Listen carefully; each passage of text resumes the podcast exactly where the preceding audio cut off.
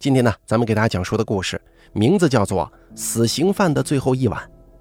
本故事节选自《狱警往事》系列，作者北猫，由大凯为您播讲。第一集，临行刑前的最后一晚，民警问王明伟还有没有什么心愿。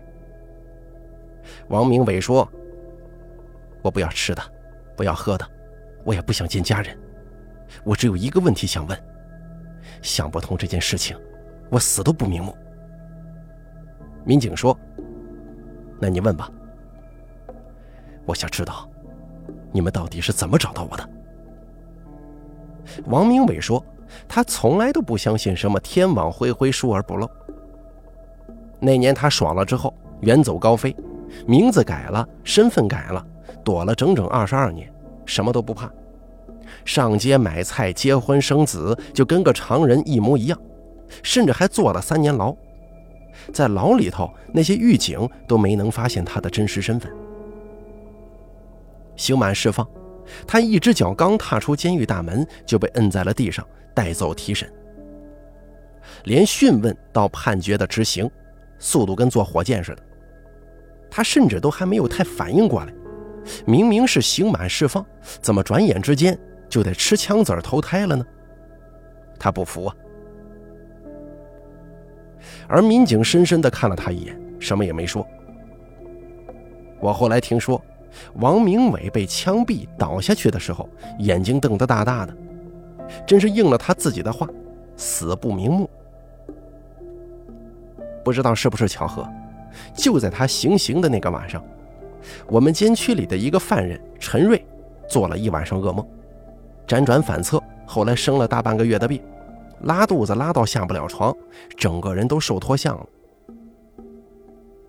陈瑞后来跟我说，那天晚上他梦到王明伟回来找他，死死地抓着他的手，脸色惨白，两眼血红，不停地重复一句话：“老陈，到底是谁出卖了我？到底是谁？”第二季。二零一九年夏傍晚，四零三监房的犯人陈瑞，在吃饭的时候非常小心翼翼地来找我，说是要举报揭发。我不动声色地让他先回到监房里去，不要引起其他犯人的注意。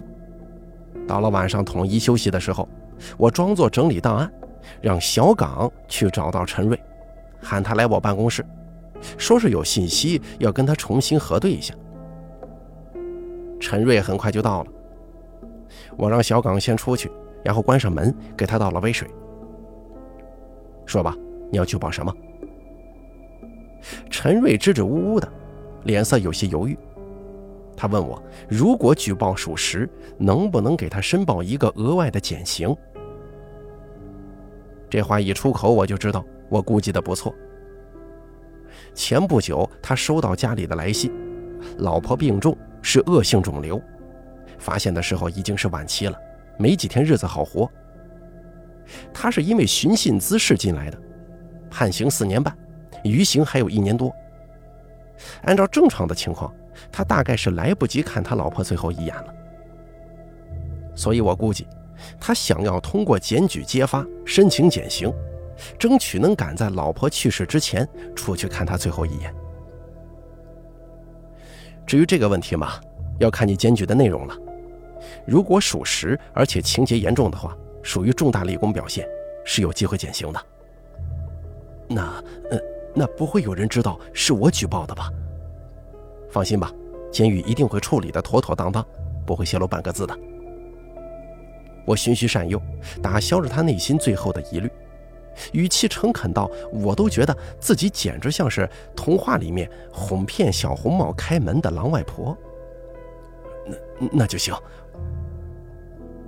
我我举报王明伟。他脱口而出。可是王明伟，我记得这个犯人是那个四十多岁的中年农民，老实巴交的，因为偷电瓶被人抓住入狱的，刑期不长。他不太爱说话，在监狱里的表现一直也不错，还有不到一个月的时间就差不多该刑满了。而陈瑞跟他的关系一直很好，两个人在监房里是上下铺，平时吃饭、劳动都是在一块儿，形影不离。如果是别人的话，我还有些兴趣。可是王明伟马上就快刑满释放了，平常也没什么恶劣的事迹，顶多就是违反规定私藏一些生活用品之类的。我顿时兴趣缺乏，垮着脸拿出纸笔说：“你要举报他什么呀？”而陈瑞的下一句话直接让我的头皮就炸开了：“我举报王明伟以前杀过人。”第三集。陈瑞说：“他怀疑王明伟有问题，其实已经很久了。一年多前，两个人在劳务组干活。我们监区呢是老病残监区，平常不用出工，所以能够赚分的岗位也不多。陈瑞有一只手断了三根手指，而王明伟则是高血压、心脏病，两个人都四十来岁，在我们这儿的犯人当中，算是健康的劳动力中间了。”所以平日里负责一些打扫卫生、推饭车、倒垃圾之类的工作。有一次在分饭的时候，王明伟跟四零三间房的谢子起了争执。谢子是监区里出了名的狠角色，以前是黑社会头目，放高利贷的时候为了讨债，把人关起来，一不留神给弄死了，判刑进来的。平日里其他犯人都怕他三分。那天菜不错，谢。子喜欢吃，嫌王明伟给他分的太少了，两个人就起了口角。没说两句，谢子一巴掌就打在了王明伟的脸上，还冲他吐了口痰。陈瑞一边报告民警，一边牢牢按住被激怒的王明伟，不让他跟人动手。当时值班的民警到场之后，严肃批评了谢子，给他扣分记过，警告处理。让捂着脸的王明伟去洗漱间冲洗一下。陈瑞说：“当时是他陪着王明伟去的洗漱间。”王明伟的脸色铁青的吓人。陈瑞就劝他说：“大不了下次离谢子远一点。那种人手上沾过人命的都是狠角色，惹不起，躲得起就是了。”结果王明伟当时脱口而出一句话：“操他妈的！”谁没杀过人似的？陈瑞一听吓了一跳，当时就把这话记在了心里。之后很长时间，王明伟都没有提起过这件事儿。陈瑞只当是王明伟当时受了欺负，发狠吹牛逼，说狠话，没当真。可是随着两个人越来越熟，陈瑞越来越觉得王明伟身上藏着秘密。陈瑞说。起码有三个地方，王明伟表现得很不对劲。第一，王明伟说自己是本地人，一辈子在家务农，后来进城打工，娶妻生子，从来没离开过。可是有时候间房里闲聊，他对南方，尤其是广东那一带的习俗侃侃而谈，非常熟悉。他总说是听说的，有亲戚在那儿。但是陈瑞仔细观察，觉得。王明伟身上带着南方人的生活习惯，比如一些不自觉蹦出口的口腔音调，还有饮食上的细微习惯。还有一次，监狱放了一部九十年代的港片，里头有好几个粤语梗，翻译成普通话之后，笑点就没了什么味道，犯人们都看不明白呀。只有王明伟咧开嘴，笑得很开心的样子。陈瑞觉得。王明伟一定在那儿生活过，可是不知道为什么，王明伟从来都不承认。第二，有几次王明伟不小心说起他姐姐曾经怎么样怎么样，但是后来啊，亲属接见的时候，陈瑞问王明伟是不是他姐姐过来了，可是他呢却矢口否认，说陈瑞记错了，自己从来就没有什么姐姐。第三。两个人在监狱内混得很熟，称兄道弟，约好了出去之后还是一辈子好兄弟，一起在外头打拼一番事业。陈瑞在外头有些路子，可以做一点类似于看场子跟走私的生意。但是王明伟却死活不愿意干这行。陈瑞看得出来，王明伟很缺钱，也很想赚钱，但是他只要一提到容易被警察盯上的灰色交易，王明伟就显得特别抗拒。再结合王明伟脱口而出的“谁没杀过人似的”这句话，陈瑞觉得王明伟一定有问题。本来呢，陈瑞是不打算举报这些的，可是现在为了减刑，他顾不上那么多了。这番话一听完，我当时坐在椅子上目瞪口呆。我怎么也没想到，就简简单单的听个举报，竟然牵连出了那么重大的情况。这个线索说起来可大可小，往小了说，这些呢都是陈瑞一个人的猜测。没有任何真凭实据，甚至可能他为了获得减刑，故事是拼凑出来的。如果往大了说，这件事是真的呢？一想到这种可能性，我背上就渗出了冷汗。我让陈瑞先回去，交代他千万把牢口风，不要让任何人知道他今晚找我说了些什么。而当他离开之后，我没有丝毫犹豫。拿着记录下来的材料，走进了监区长林大的办公室。第四集，很快这条线索就被整理成了纸质材料，从监区、监狱、省局层层向上汇报。省局收到线索之后非常敏感，立刻着手进行研判。在省局的牵线搭桥之下。我们跟王明伟户籍所在地当地派出所取得了联系。这一对比之下呀，我们发现了一个令人匪夷所思的事实：我们监狱里关押了这么久的这个人，竟然根本不是什么王明伟，而真正的王明伟早在十多年前就失踪了。当地派出所声称。王明伟是他们村子里的一个农民工。二零零二年的时候外出务工，之后音信全无。他家里只有一个母亲，在之后没多久因病去世了。由于没有家人报警，当地村委会也没处理，王明伟的身份一直处于某种微妙的空白状态。当地人都知道他已经失踪多年，可在警方的资料库里。始终没有把他列入失踪人口处理。我们把王明伟的照片发送过去之后，当地派出所很快传来回复，他们说对比过照片了，又找了当地一些认识王明伟的人过来辨认，都说长得不像，很大概率啊是冒名顶替的。得知了这一情况之后，我们迅速跟逮捕王明伟的地方派出所取得了联络。经了解，这位王明伟常年在该市以打工为生，没结婚，只有一个有同居关系的女朋友。目前无法准确了解他来到该市定居的生活和时间，只能大概推测，在两千年以后，二零零五年以前。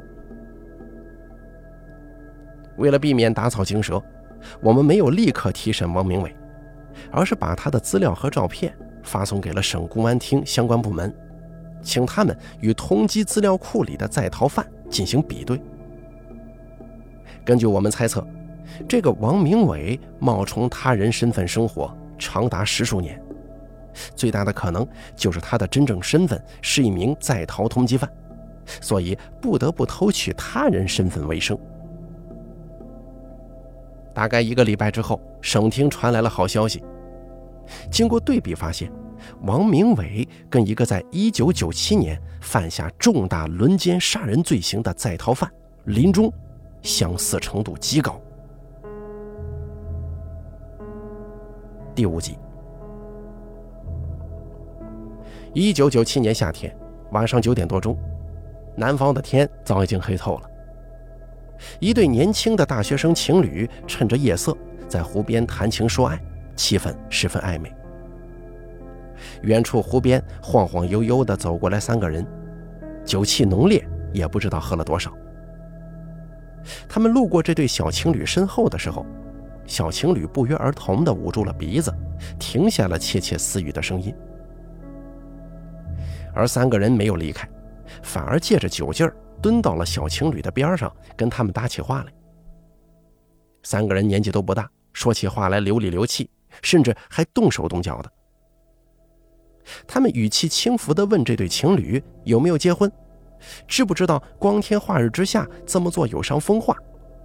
他们还自称是什么风气纠察大队的，要把小情侣带去树林里处理一下。而这种话一听就是酒话，小情侣也没当真，十分厌恶地站起身来准备离开。可是其中一人却伸出了手拉住了那个女生。男友血气方刚，哪能让女朋友受这种委屈啊？当场挥着拳头跟他们打在一块儿了。可学生终究不是这些流氓的对手，加上三个人喝了酒，下手没轻没重，很快男生就头破血流，倒在了地上。女生想要尖叫求救，但是被捂住了嘴巴，拖进了湖边的小树林里。三个人本来不打算管那个倒在地上的男生，但是其中一个人提议，说当着这个软蛋的面搞他女朋友更刺激。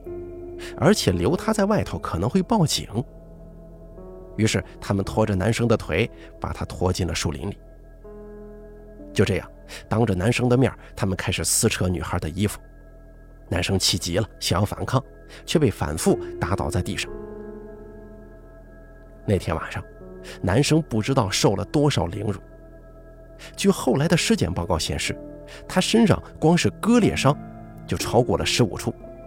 其中三处伤口极深，身体各个部位都有被钝器殴打过的痕迹，双臂骨断折，手掌上有贯穿伤，后脑勺亦被重击，脑袋上开了一个大口子呀！三个人就这么一边折磨男生，一边在女生的身上发泄着无耻的兽欲。天色越来越黑了，几个小时之后，他们终于彻底精疲力竭。酒劲散去，理智渐渐平复。看着躺在地上已经被折磨到几乎不成人形的年轻情侣，三个人对视一眼，做了一个最残忍的决定：他们活生生的掐死了女生，然后把这对小情侣的尸体一起扔进了湖里。三个人趁着夜色匆匆离开，就此远走高飞。几天之后，学校发现二人失踪，这才报警。在那个年代，没有铺天盖地的摄像头，没有完善的信息查询设备。等到警方从湖中打捞出他们的尸体的时候，事情都已经过去一个多礼拜了。尸体在湖中受到严重破坏，几乎没有留下任何能够指认凶手的痕迹。这起案件性质极为恶劣，再加上受害人又都是学生。省里高度重视，成立了专项调查小组，开始对案件进行侦破。一个多月后，第一个犯罪嫌疑人落网了，而他呢，就是本地的一个小混混。犯罪之后怀有侥幸心理，躲了一段时间之后，发现风声没那么大了，于是又回到了家里。可是他却不知道，警方早就把他列入了高度怀疑名单。经过逮捕审讯，他很快承认了罪行。根据他的证词，警方锁定了另外两个犯罪嫌疑人。然而，就在抓捕的时候，警方发现另外两个人早已逃之夭夭。警方立刻下发通缉令，将二人列为在逃嫌疑犯，进行全国范围内通缉。可是，二人仿佛像是人间蒸发了一样，始终杳无音信。警方数次排查，最后怀疑二人可能隐姓埋名，换了假的身份，躲起来开始新的生活了。终于，在警方持之以恒的密切关注之下，2005年，其中一名在逃人员落网。被逮捕之后，他对自己的犯罪行为供认不讳，可是他也不知道最后那个人究竟逃去了哪里。他的口供跟之前的第一名犯罪嫌疑人吻合，除了他们两个人之外，最后的那名一起犯案的逃犯，是当地的一个大混混，叫林中。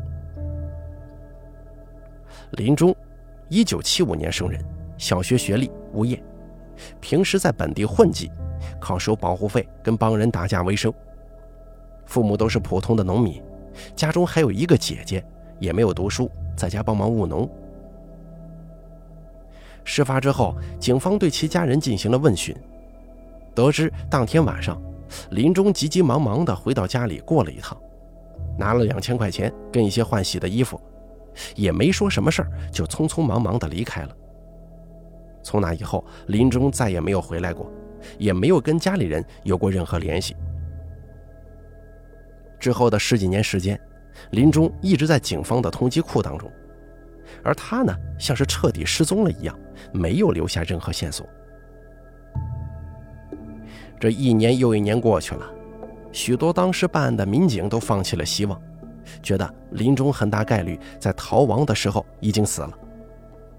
而这起案件也成了公安部门的一门悬案，被放进了深深的档案室里，鲜有人提及了。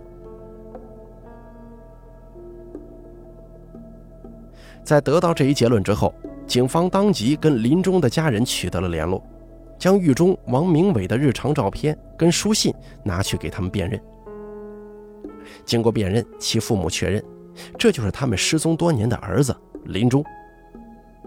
而这个时候，距离王明伟刑满释放还有不到十天的时间。为了防止他在真相暴露之后在狱内进行过激行为。也为了程序上的方便，经过商量决定，公安部门将他刑满释放当天，在监狱门口布下天罗地网，趁着他刑满松懈的时候，对他实施逮捕。王明伟在离开监狱前的最后一个早上，呼噜噜的一口气喝干了三大碗稀饭，吃了两包咸菜，抹了抹嘴，一副意犹未尽的样子。我端着水杯坐在他的对面，看着他。入狱三年以来，他的话一直不多，可在这个时候，跟几乎所有犯人刑满前的状态一样，尽管努力做出平静的样子，可是兴奋之情挂在眉角眼梢，藏都藏不住啊。吃饱了吗？我问道。啊。他有些心不在焉，眼睛看着墙上的钟。释放时间是早上九点半，还有不到十五分钟的时间。我注意到他的右手放在大腿上，手指无意识地快速敲击着，似乎除了兴奋之外，还有隐隐的焦虑。我故意跟他开了个玩笑，说道：“你这三年都熬下来了，怎么最后几分钟等不及了？”他笑了笑：“这牢饭难吃啊。”可不比你们是在这上班的，你们不懂。大概是因为马上要刑满的缘故吧，他说话的语气不再跟之前一样带着汇报式的拘谨，而显得随意了很多，甚至隐隐约约的带着一丝丝的嘲弄。说实话，我挺能理解他的心情的，就像是玩狼人杀的最后一个晚上，他仍然隐藏得很好。甚至杀掉了最后一个平民。只要等到天亮的那个刹那，他就能悄悄的、不为任何人所知的获得最后胜利。可他不知道的是，他的身份其实早就已经被预言家演成了名牌。他完全弄反了，究竟是谁在演谁呀？这几年来，我放过很多犯人。坐牢的时候。在高墙电网的强压之下，他们老实的像是一个模子里刻出来的，见到民警都充满敬畏，点头哈腰的打着招呼。可往往只有在刑满释放的最后关头，失去了畏惧的他们才会露出在外头的原本模样。王明伟的表现实在是让我有点失望。作为一名潜藏了二十二年的重大杀人犯，我本以为他会更加低调隐忍一些的。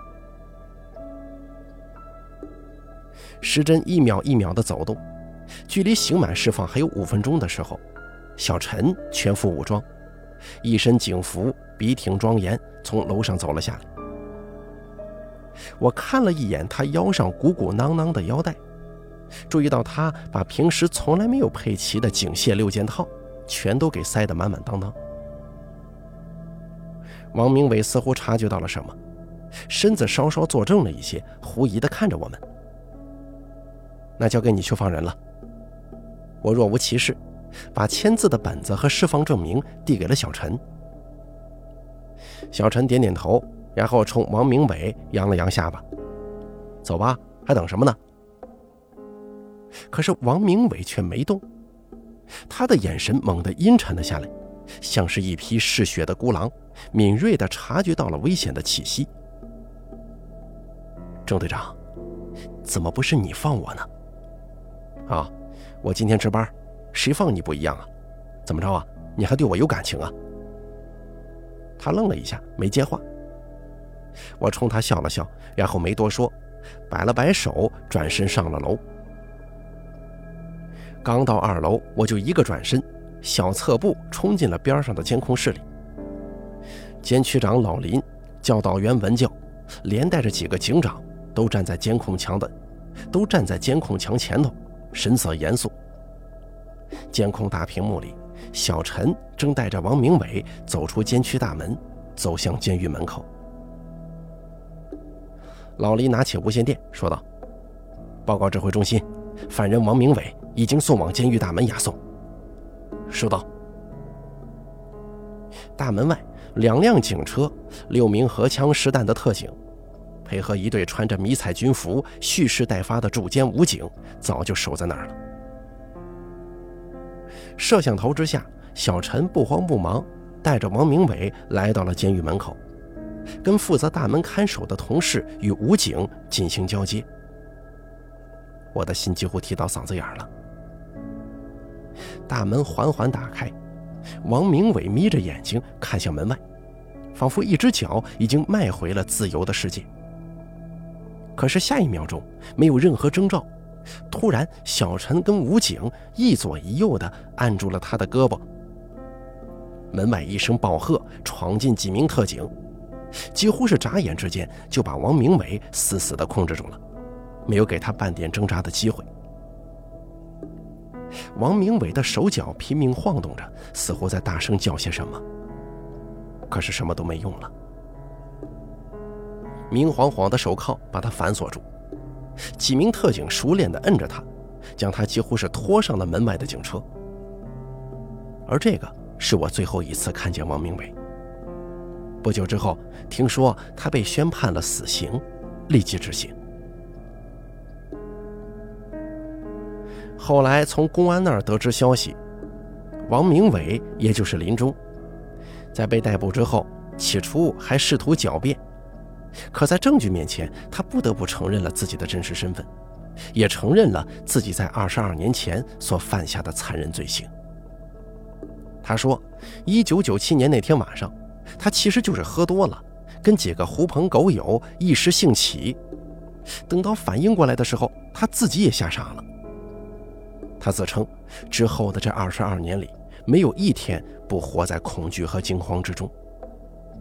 尤其是因为盗窃罪入狱之后，他无时无刻不在担心自己的真实身份被警方发现。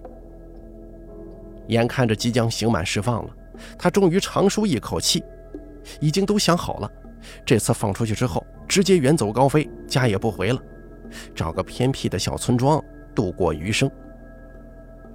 可他没想到的是，自己的真实身份竟然早就被监狱跟公安发现了。他说他不懂，如果早就知道他是在逃犯，为什么公安要等到他刑满释放之后才抓他？为什么不给他一个痛快，在他入狱的时候就把他给办了？可是没有人回答他，因为没有人告诉他，其实这么多年。他真的遮掩到几乎天衣无缝，而最后的暴露也并非是警方发现的，而是来自他最好的狱友兄弟的举报。就在王明伟被执行枪决的时候，陈瑞如愿以偿的得到了一次额外的减刑。不仅如此，鉴于他重大立功的表现，监狱特批一次离监探亲的机会。准许他在民警的看押之下离开监狱，回到老家的医院里看望病重的妻子。而那次任务正是由我跟小陈一起押解的。回来的路上，陈瑞显得十分消沉。我们在医院里都看出来了，哪怕他争取了减刑，这次估计也是他见妻子的最后一面了。他妻子被病魔折磨得不成人形，撑不了太久了。快到监狱的时候，陈瑞突然开口问我：“郑队，王王明伟，现在他怎么样了？”他的声音有些发虚。其实他心里知道，他得到这个重大立功表现的评级，甚至监狱破例给他监外探亲的机会，这里头的意味早已不言而喻了。他或许只是想求个心安。于是我告诉他，不要有什么心理负担。他举报的非常及时，王明伟的真实身份是一个潜逃了二十多年、非常残暴的杀人强奸犯，犯下的罪行残忍到令人发指。这次终于把他抓住，当年受害人的家属都算是了结了一桩多年的心结。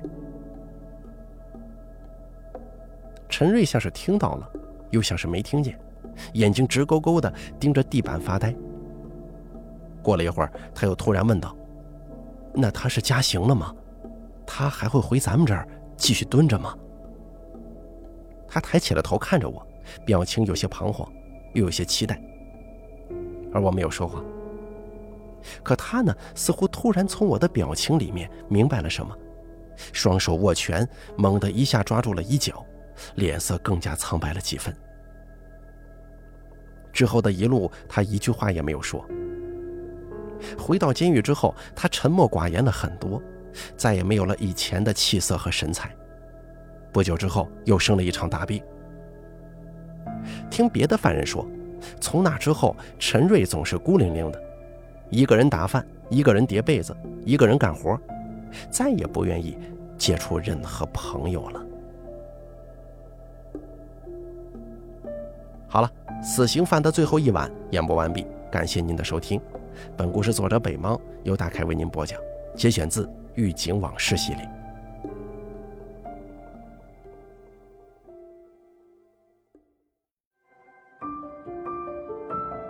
本期故事演播完毕。想要了解大凯更多的精彩内容，敬请关注微信公众账号“大凯说”。感谢您的收听。